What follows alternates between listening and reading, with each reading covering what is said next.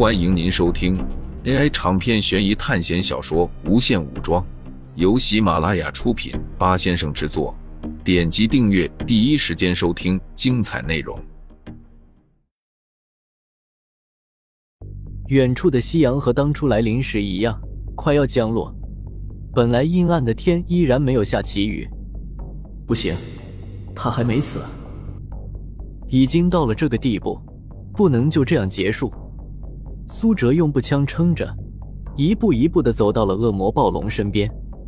这个过程用了很久，时间在一点一点的过去。苏哲仔细观察了恶魔暴龙的状况，此时。他一半的身体在水中，另外一半的身体浮在水面上，模样十分凄惨。苏哲从手环中拿出最后一个颗高能爆裂弹，这也是苏哲最后的武器。正在苏哲要把高能爆裂弹扔进恶魔暴龙的嘴巴里时，苏哲感觉到自己头皮快要炸裂开来，一股强烈的死亡窒息感在冲击他的大脑。海水突然涌起波澜，如果从空中看，会看到一只足足有操场那么大黑影从水下游过。这里刚好是深水区和浅滩的交界处。就在下一秒，黑影掀起了巨大的海浪，它恐怖的身体半跃出海面，血盆大口像黑洞一样。至少在苏哲的视角看来，整片天都要被它吃进去了。苍龙。海中霸主苍龙，远古顶级的猎食者。在苍龙出现的那一刻，苏哲整个人都呆住了，而且他的目标正是恶魔暴龙。不知是否是在百分之一秒的时间内做出的反应，苏哲拿出了那个一直被压在手环底部的能量屏障，一团蓝色的帷幕笼罩了苏哲的全身。就凭你也能抢走我的猎物？苏哲一直面瘫的表情终于露出变化。苏哲将高能爆裂弹扔进了暴龙的嘴里，轰的一声，紧接着苏哲就和恶魔暴龙一起被苍龙吞进了口中。能量屏障被挤压成碎片，巨大的水压将苏哲瞬间冲晕过去。苏哲用最后的意识听到了一道提示。你杀掉恶魔暴龙，获得一万学分，获得恶魔暴龙召唤卡。考试时间到，现在开始回归。然后苏哲就失去了意识，心脏衰竭，大脑神经组织损坏，肝脏破裂，腿部物理性粉碎截肢，肋骨折断五根，肺叶水肿出血，三十二种剧毒细菌感染。现在开始治疗，三二一，开始。检测到人工植入限制级芯片，销毁。不知过了多久，苏哲从昏迷中醒来。这里是进入考试之前的那个虚空中。检测目标已经苏醒，现在开始结算考核。击杀棘龙，奖励五千学分；杀死同学，扣除一万学分；杀死迅猛龙，获得五百，总共获得学分一万一千九百五十点。获得一个 A 级综合测评，考试综合排名第七名。一股痛苦的灼烧感突然出现在苏哲心脏处，他拉开胸前的衣服，发现一个透着火焰的数字七出现在胸口。一排连续的信息将苏哲整个考试过程都清算了一次，同时给了他一个排名。这排名是怎么回事？根据排名，你即将进入 S 级班，请做好准备。怎么回事？之前猴子只说过 A 级到一级。从来没有说过 S 级班。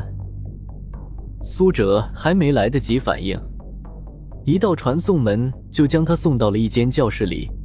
这里和之前的教室略有不同，这里居然不是封闭的空间，通过窗户可以看到远处的风景，而且前后还有两面门可以进出。在这间教室里还有七个人，三女四男，但看样子这七个人之间似乎并不和谐。小乔，又来新人了。其中一个男生走了过来，他身高大概有两米，一身肌肉，虽然不是健美教练那么强壮，但是其中蕴含的爆炸性力量非常恐怖。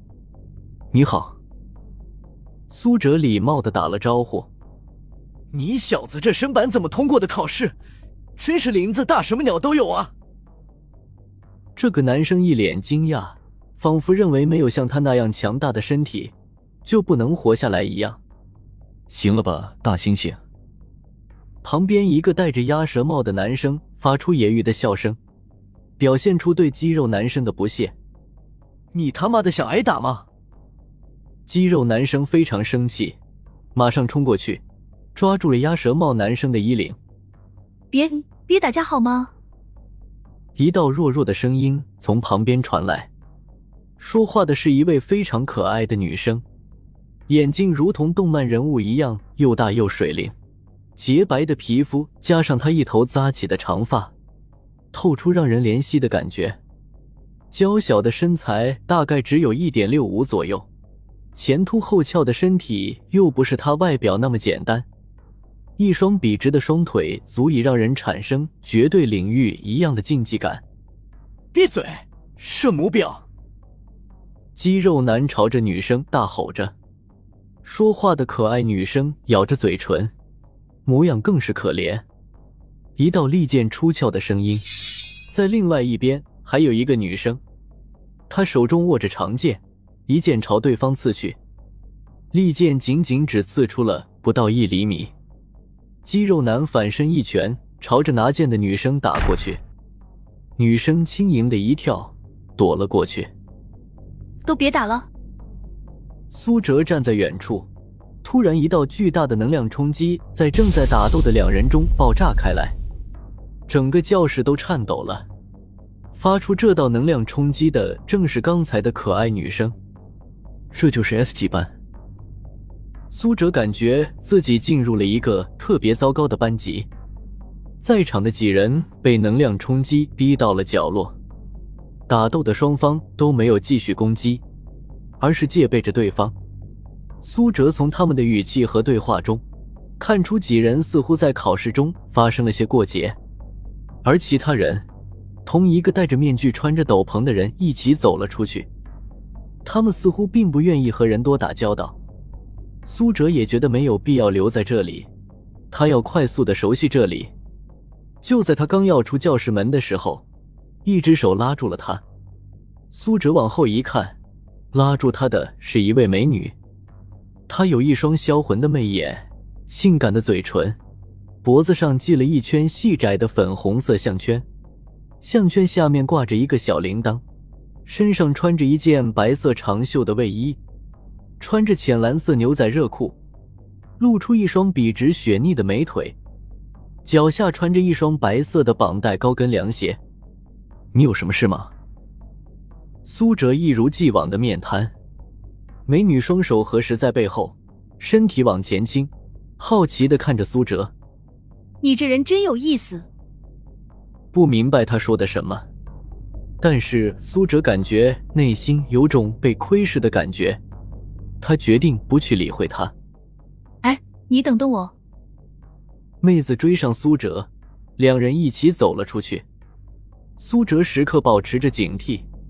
这种莫名其妙的靠近让他觉得十分的诡异。两人就这样一直默契着不说话。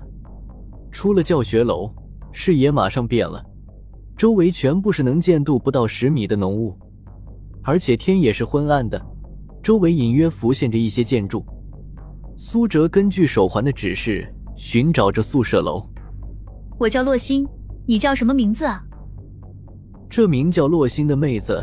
像小猫一样粘着他。我叫苏哲。苏哲正四处观望，但是四周除了一层迷雾之外，根本没其他的东西可以看见。就在洛星在要开口时，苏哲突然抬起头看向天空，在迷雾的天空中，出现了一只无比巨大的血红眼睛，宛如猩红的血月，蔓延出天际的爪子从虚空中拍下来。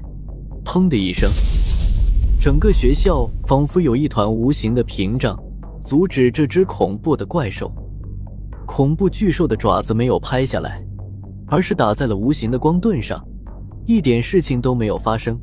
但苏哲却感受到了比之前被苍龙吞没还要恐怖的感觉，整个灵魂都震动了。这感觉就像周星驰导演的那场《西游降魔》中，最后身体浮现在宇宙中的巨大如来佛像，带来伸出一只能压平整个大洋洲的手一样的压迫感。但没有过一秒，巨兽消失在了天空中，而学校的迷雾依然那么神秘，没有消减一丝一毫，仿佛这一切都没有发生过。一只手在苏哲面前晃了晃，苏哲发现那是洛星的手。被吓到了，你真可爱。洛心眨着眼睛，调皮的说道。苏哲摇了摇头，就像玩狼人杀被全场认定是狼还要死撑着那样。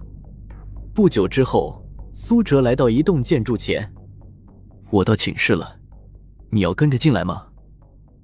苏哲认真的看着洛心，在苏哲注视下，洛心走了进去。奇怪。我的宿舍地点也是这里啊！洛心看着苏哲说道：“检测到手环携带者进入，注意，其他手环携带者进入必须经过你的同意。”苏哲听着手环的信息，苏哲躺在床上，回忆着入学考试的一幕幕。听众朋友们，本集为您播放完毕，欢迎订阅专辑，下集精彩继续。